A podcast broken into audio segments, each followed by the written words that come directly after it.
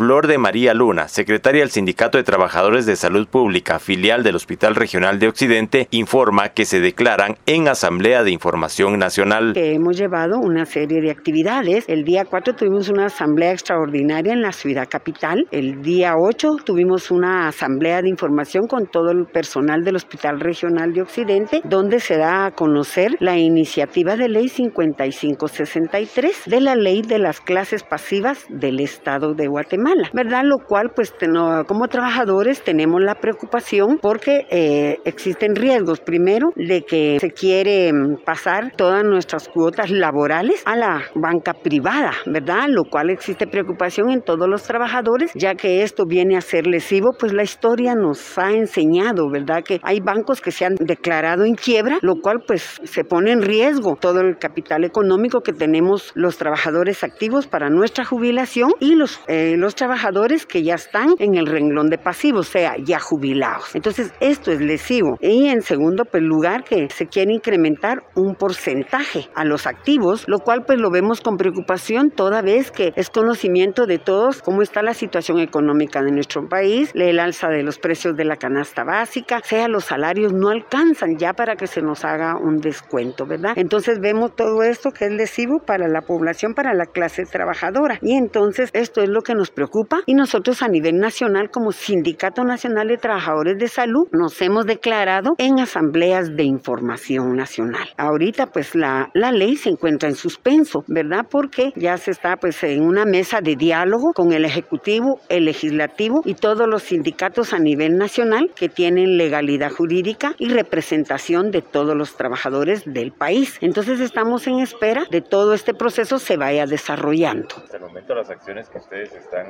esperando, ¿cuáles son? ¿Qué podría venir? Fíjese que nosotros estamos en espera porque como nosotros estamos inscritos al Sindicato Nacional de Trabajadores de Salud Pública, que también está inscrito al Frente Nacional de Lucha a nivel nacional, entonces esperamos directrices de nuestros representantes, de nuestro secretario general, el cual pues lo vamos articulando a nivel nacional. Estamos en espera de ver cómo se desarrolla el diálogo. Desde Emisoras Unidas Quetzaltenango informa Wilber Coyoy, primera en noticias, primera en deportes.